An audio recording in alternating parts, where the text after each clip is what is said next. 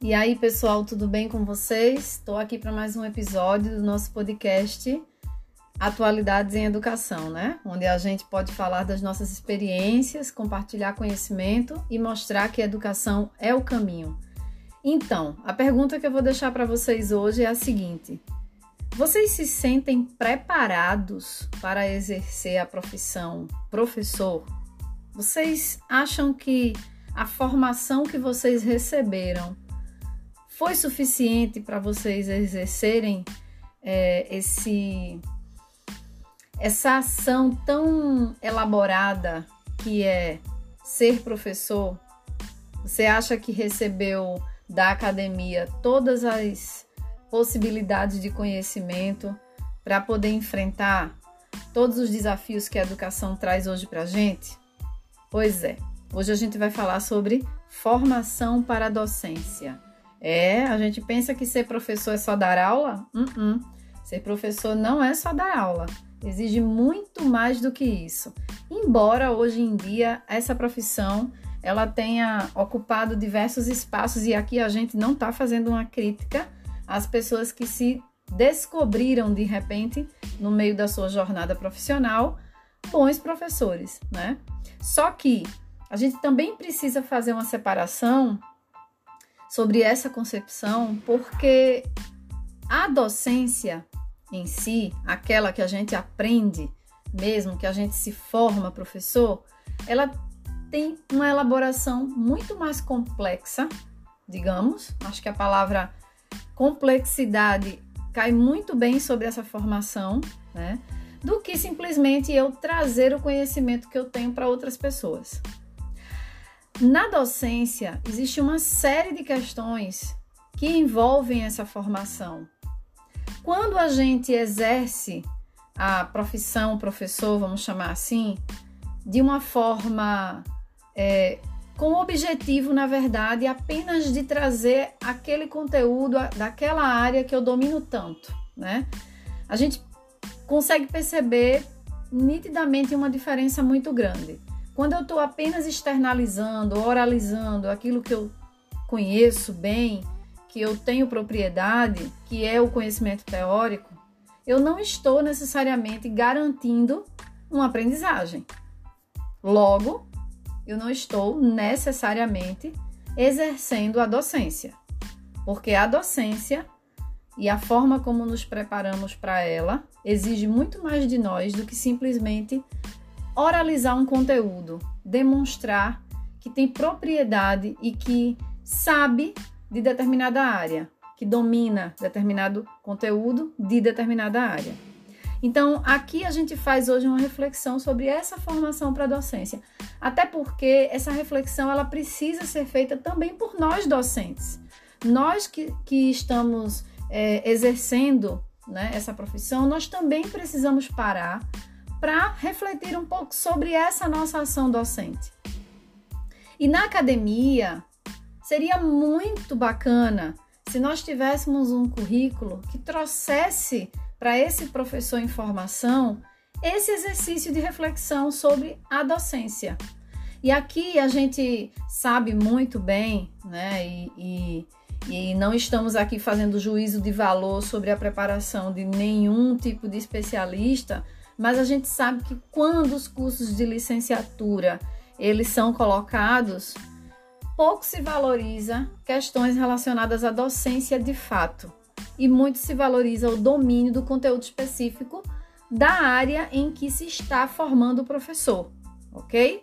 É por isso que muitas vezes o currículo não vai trazer como foco nem prioridade questões didático-pedagógicas, por exemplo, né, que poderiam ser bem fortes do currículo, porque afinal de contas estamos formando docentes.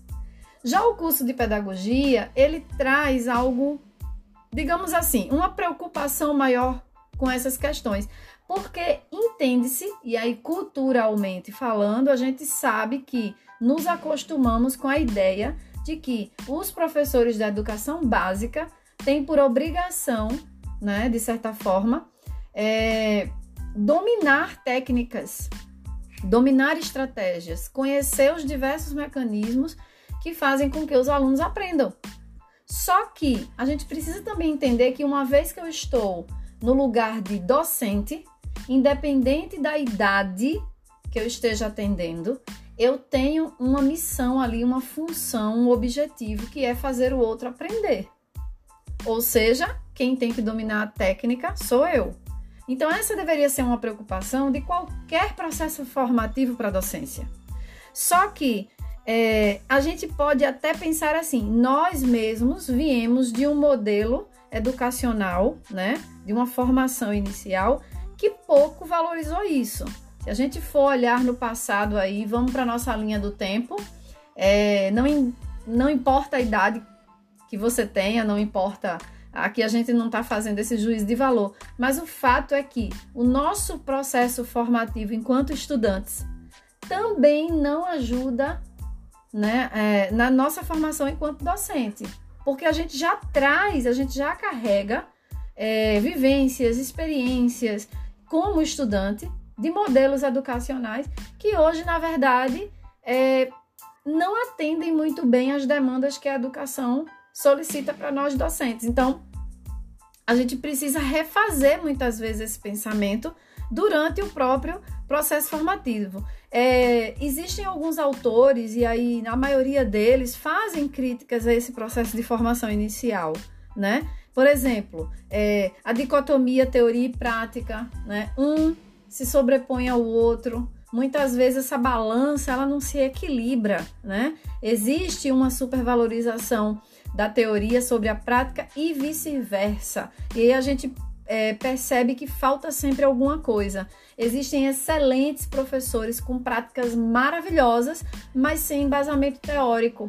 E isso fragiliza o discurso pedagógico do professor. E o contrário também acontece. A gente tem professores extremamente teóricos, extremamente dominadores dessa teoria, mas que pouco se envolvem com a prática.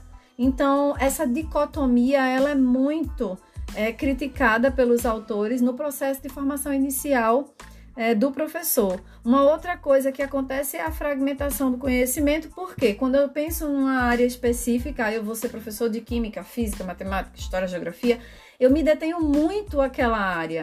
Então eu fico ali numa sobrecarga de que eu preciso dominar muito, muito, muito aquela área.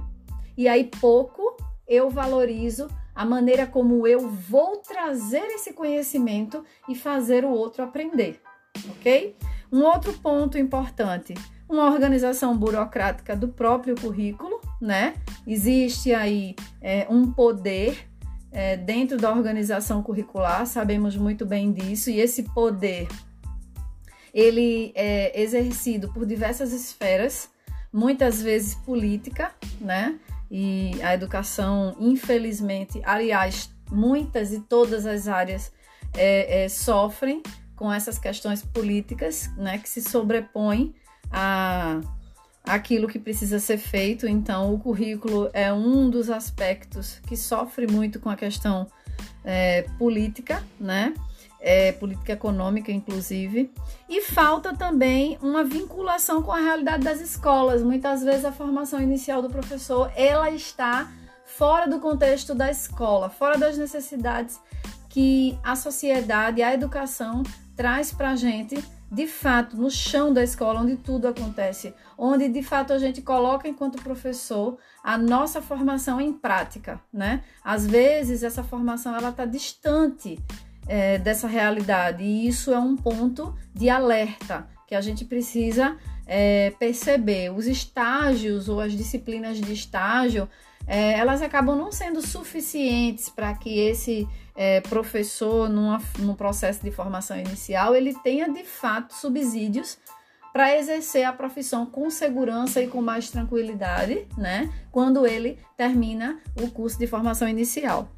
E aí, é, acredito que falta um pouco dessa reflexão sobre a aprendizagem da docência, ou seja, eu aprender a ser professor.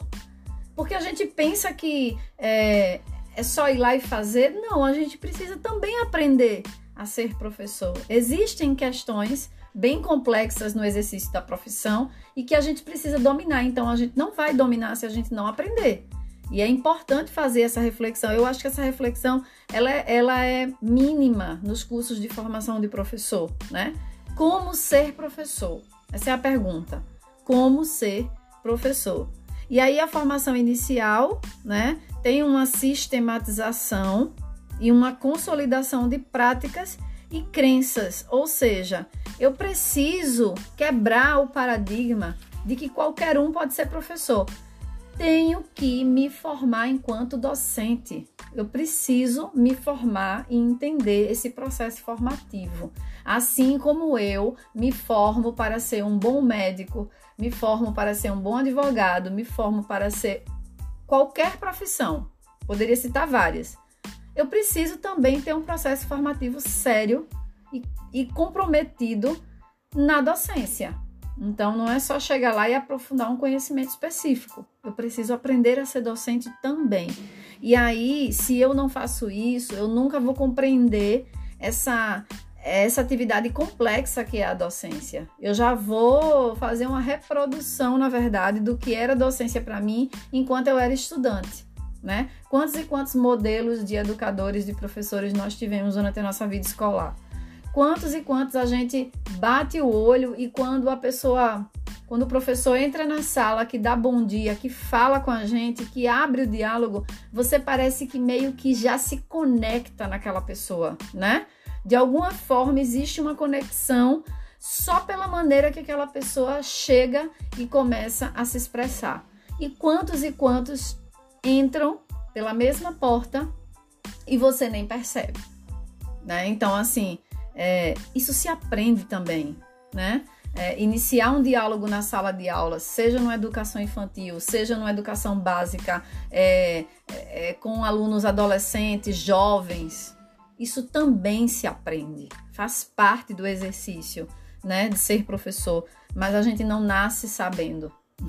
Não existe essa. É uma falácia achar que é um dom. A gente pode até gostar, né? Mas não é uma missão, né? O professor precisa de valorização, ele precisa de um lugar na sociedade que de fato valorize o tamanho da importância que ele tem para essa sociedade. Então, não é simplesmente chegar lá e falar, falar, falar durante horas. É muito mais do que isso. Eu gosto muito de uma frase de Paulo Freire que ele diz assim: Ninguém começa a ser educador numa terça-feira, às quatro da tarde. Ninguém nasce marcado para ser educador. A gente se faz educador. A gente se forma como educador permanentemente. Então eu acredito demais nessa frase dele, porque eu acho que é isso. A gente aprende a ser educador. E aí a gente precisa de um processo formativo sério e comprometido é, e que esteja de acordo com essa complexidade que é o ato de educar. Porque, na verdade, existem um, é, visões que parece que elas é, não se encontram, né? A gente tem aquelas pessoas que é, pensam que a docência é a transmissão do saber, né, do conteúdo, é o domínio desse conteúdo. Ah, se você não domina muito esse conteúdo, você não é um bom professor.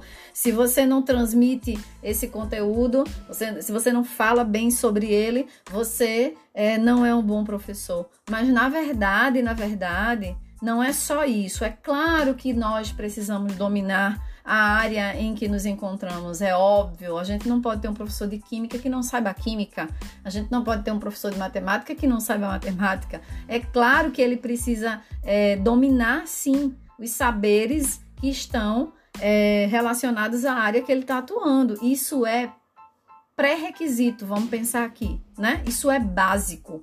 Mas muitas vezes o que é básico parece que é algo que toma conta de todo o espaço e que é, se sobrepõe a todas as outras coisas, todos os outros aspectos.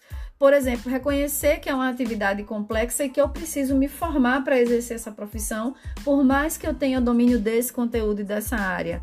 Estar a par dessa realidade social, da realidade do meu estudante. Eu preciso conhecer meu estudante, eu preciso conhecer a realidade em que ele está inserido, eu preciso é, entender um pouco da realidade do contexto em que a escola está inserida. Eu preciso me inteirar de quais as características é, dessa comunidade escolar que eu estou atuando e que eu preciso interagir, né? Isso, isso faz parte. é, eu preciso é, ter uma reflexão crítica também sobre a minha prática. É, eu, eu, preciso é, fazer uma autorreflexão e, e também perceber é, o que é que falta, o que é que precisa melhorar. Eu não posso achar que só porque eu domino o conteúdo, chego lá e falo tudo e faço aqueles cálculos complexos, eu sou um bom professor. Isso não é suficiente, né? E essa reflexão, ela não se estende só a mim, ela, ela vai é, de encontro ao meu estudante, ela vai de encontro à própria realidade, ela vai de encontro ao contexto em que eu estiver inserido. Então, eu preciso ter essa reflexão. A gente não pode esquecer que nós, professores, somos formadores de opinião. E a gente precisa ter muito cuidado com isso, né? Porque não é aquilo que eu acho que é certo. Eu estou ali para ajudar o outro a pensar, né? Ensinar o outro a pensar sobre, mas o pensamento é dele, né? O pensamento pertence a ele. E uma outra coisa é essa formação adequada, né? É uma formação adequada à necessidade que a gente vive no momento. É, muitas vezes a gente para no tempo e acha que aquela prática ela serve infinitamente e vai servir sempre. Enquanto isso, os nossos estudantes estão cada vez mais conectados, estão cada vez mais a exemplo da tecnologia, né? E do acesso à informação que nós temos hoje é muito diferente do tempo em que eu era é, é, estudante. Olha que eu só tenho 40 anos, mas assim, não é tão distante assim, porque a gente ainda vê práticas iguaizinhas àquelas que eu tinha quando eu tinha os meus 12, 13, 14 anos de idade ou menos. Então, assim, veja, será que a sociedade em que eu vivo hoje é igualzinha à sociedade que eu vivia lá quando eu era criança, pré-adolescente? É claro que não, e isso cabe para qualquer um de nós. Se a gente não acompanha essa modificação, se a gente não está a par e não se inteira, não, não, não se conecta, na verdade, é, mais do que se inteirar, você tem que se conectar com essa realidade e perceber o que é que essa realidade está pedindo a você. É, você não consegue atender os objetivos, né? Então, se for só para chegar lá e falar falar, falar, falar e entender que aquelas, é, aqueles seres humanos que estão ali à minha frente, eles estão, como dizia Paulo Freire, é, vazios, né? E que eu estou só preenchendo um vazio, eu acho que eu estou indo pelo lugar errado. Eu acho que eu estou pegando é, o caminho errado. Eu acho que isso está é, se distanciando daquilo que de fato é ser docente. Né? Aqui a gente não está fazendo juízo de valor de quem é bom, quem é, quem é mau professor, enfim, quem, quem tem êxito, quem não tem. Aqui a gente faz uma reflexão realmente independente de como eu esteja sendo ou de como eu pretenda ser, porque essa esse episódio, essa conversa de hoje também tem um pouco do, da vivência e da experiência dos estudantes que estão ainda né, no processo de formação inicial. Então, importante falar sobre isso para vocês, né? E aí, acho que os cursos de formação de professor, de uma forma geral, talvez eles precisassem pensar um pouco é, nas demandas que a sociedade traz. Me parece que o currículo dos cursos ficou parado num tempo, né, num tempo passado, né, e e parece que não traz, e não estamos falando de desvalorizar os fundamentos e os conhecimentos e a epistemologia desses conhecimentos, a gente não está falando disso, mas a gente está falando de um currículo que possa dar oportunidade a esse professor em formação de ter contato com aquilo que a sociedade está pedindo para ele, né? É, naquele momento. Então, o currículo é, com certeza as demandas, as demandas daqui a 10, 20 anos serão diferentes daquelas que a gente tem hoje. Né? A pandemia está aí para nos provar muita coisa. Então, não dá para zerar e começar de novo. A gente precisa continuar de onde parou considerando as necessidades que surgiram e que nós não esperávamos e que precisamos nos adaptar e criar estratégias e ser criativos e pensar sobre isso, né? Então, essa é a nossa função, é isso, é, é de nossa responsabilidade, Não, é o, não são os outros que têm que pensar nisso. Nós temos essa responsabilidade porque ela é inerente à nossa profissão.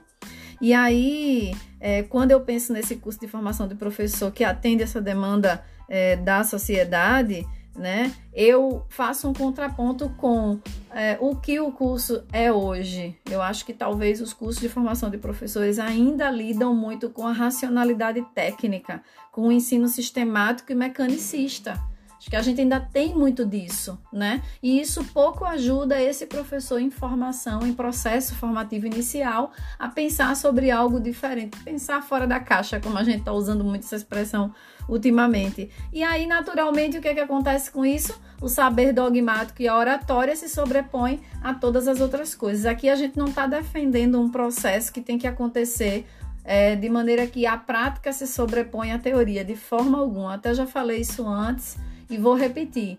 A teoria é muito importante, o conhecimento teórico é extremamente importante para embasar nossas práticas. Nós, professores, ainda somos muito frágeis no discurso teórico sobre aquilo que nós fazemos. O professor da educação básica ele sofre muito no sentido de ter um lugar e, e, e vez e voz, muitas vezes, porque falta um discurso teórico sobre uma prática que é maravilhosa. Quantas e quantas experiências educativas esses professores é, da educação básica realizam, mas a gente precisa dessa segurança é, teórica, esse embasamento, para que é, nos fortaleçamos no nosso discurso pedagógico. E isso é importante, a gente precisa parar para pensar sobre isso né? E o que é que a gente é, tinha que ter, né? Talvez eu acho que não tem uma receita de bolo, mas quem sabe aqui a gente pensar um pouquinho sobre é, essa bagagem sólida que nos falta em relação à cultura, ao contexto, ao psicopedagógico, né? Quantas e quantas crianças hoje estão chegando nas salas de aula é, com necessidades educacionais especiais e nós, docentes, professores, não estamos sabendo lidar com isso. Né? Nos sentimos despreparados, ficamos perdidos, desesperados, porque a gente não consegue ajudar aquela criança, aquele jovem, aquele adolescente, por não termos desenvolvido habilidades para isso, por nos faltar um processo formativo que nos ajude a lidar com essas necessidades. Eles estão ali e estão no lugar certo. Eles estão para viver um processo de inclusão. A questão é: estamos preparados para incluí-los nessa, nessa sala de aula regular? Né? Então, nos falta é, esse, essas habilidades que precisam ser desenvolvidas, que precisam ser ensinadas. Né? Aí a gente precisa se mexer nesse, nesse sentido, tá? Mas o quanto os nossos cursos, os nossos cursos de formação de professores, de formação inicial, estão preparando esses professores para lidar com essa realidade que é tão presente, que é tão latente, né? Dificilmente uma escola hoje, não importa se da rede pública ou privada, não importa. Dificilmente uma escola hoje não vai ter em suas salas de aula um ou mais estudantes com necessidades educacionais especiais. Né? E, e como nós estamos é, como nos sentimos em relação a isso? Muitas vezes impotentes, né? É desesperador. Na verdade, a gente sabe que muitas vezes é desesperador, principalmente para aqueles profissionais que querem fazer alguma coisa, né? Que querem dar a sua contribuição e que se sentem responsáveis pelo desenvolvimento daquela criança e são, mas infelizmente alguns acabam não assumindo essa responsabilidade de fato, né? E só quem perde é quem não deveria perder nada, que são é, os nossos estudantes. Então, assim, é difícil, é difícil, entendo totalmente as dores que os professores têm em relação a esse despreparo, a se sentirem despreparados. Eu fui uma professora que, particularmente, eu vou dizer a vocês que é, os meus mais de 20 anos dentro do ambiente escolar, parte dele na escola privada, parte dele na escola pública, como professora é, de fato, é, eu posso dizer que, por exemplo, quando eu me vi é, numa escola pública, numa classe de alfabetização, com X crianças, com várias situações, várias questões econômicas, sociais, é, de saúde, enfim, várias necessidades humanas básicas, é, eu me desesperei. E eu não tenho problema nenhum de dizer isso, que eu me desesperei, né? Porque a primeira coisa que eu fiquei pensando, como eu vou conseguir alfabetizar essas crianças nessa condição, tá? Então, a pergunta é: que preparo eu tive para lidar com aquele contexto, né? Então, veja, essa é um é um é uma experiência que ela se repete com muitos e muitos de nós, né? Tenho certeza que alguém já passou por isso, né? Da mesma forma que é, os professores, e aí eu vou chamar aqui de especialistas, né, os professores das disciplinas, eles é, dominam muito o conteúdo, mas não conseguem lidar com a adolescência. Eles não conseguem, é, no momento em que eles precisam enfrentar né, uma sala de aula de pré-adolescentes, de um ensino médio, né? Não, não foi ensinado para eles sobre adolescência. Não foi ensinado para eles sobre como lidar, né? Quais estratégias eu poderia é, utilizar. É claro que a gente se faz na prática, né? A nossa prática, a nossa experiência vai também dizer muito é, daquilo que a gente vai se constituir enquanto profissional. Então, só experimentando, só no dia a dia, só vivenciando, é que a gente vai refazendo, fazendo, refazendo, fazendo novamente, até que a gente consiga é, encontrar um caminho que é a nossa identidade profissional. E cada um tem a sua, tá? Então, assim, mas a gente sabe que quanto mais preparação a gente tiver para essa realidade, melhor a gente consegue passar por ela é, e, e, de fato que ela não, não seja um. É, uma experiência traumatizante na nossa vida. Quantas e quantas pessoas acabam desistindo da docência, né? Por não conseguirem lidar com determinadas situações. Habilidades que não foram, infelizmente, desenvolvidas, mas que podem ser, porque existe uma coisa chamada formação continuada. É, formação continuada. Se a formação inicial ela não dá conta, a formação continuada é o caminho. Então, é aquela formação que a gente não para nunca porque nós professores somos eternos pesquisadores. Se a gente não tiver isso em mente, pode esquecer. Então, não é a pesquisa é, científica no sentido apenas acadêmico, mas é a busca pelo conhecimento. Então, isso precisa ser um pré-requisito é, da nossa profissão. Então, trazer essa formação continuada cada vez mais forte também é um caminho que pode ser é, percebido aí para que a gente possa encontrar no meio desse caminho, à medida que a gente for experienciando essas formações, estratégias e conhecimentos e possibilidades de uma melhor atuação enquanto professor, né? E aproximar mais isso tudo de, de uma realidade escolar, não importa qual seja, mas que sim ter essa noção é, de como funciona essa realidade o que é que está é, permeando essa realidade e isso também precisa ficar próximo desse processo formativo. E não esquecer que a gente tem sim que se preocupar em aliar o conhecimento pedagógico e o científico.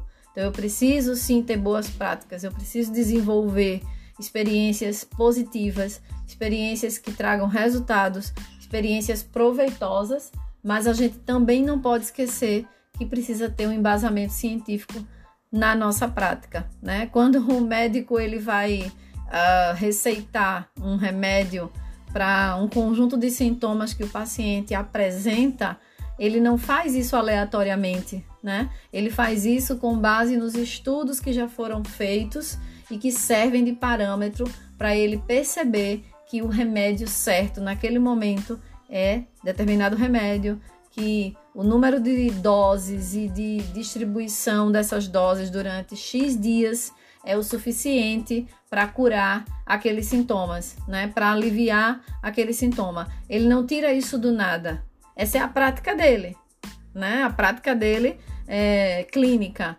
mas ele embasa essa prática em estudos anteriores em é, é, conhecimentos produzidos e, e, e desenvolvidos anteriormente para poder identificar qual a melhor estratégia. Nós, professores, também precisamos é, passar a trilhar este caminho.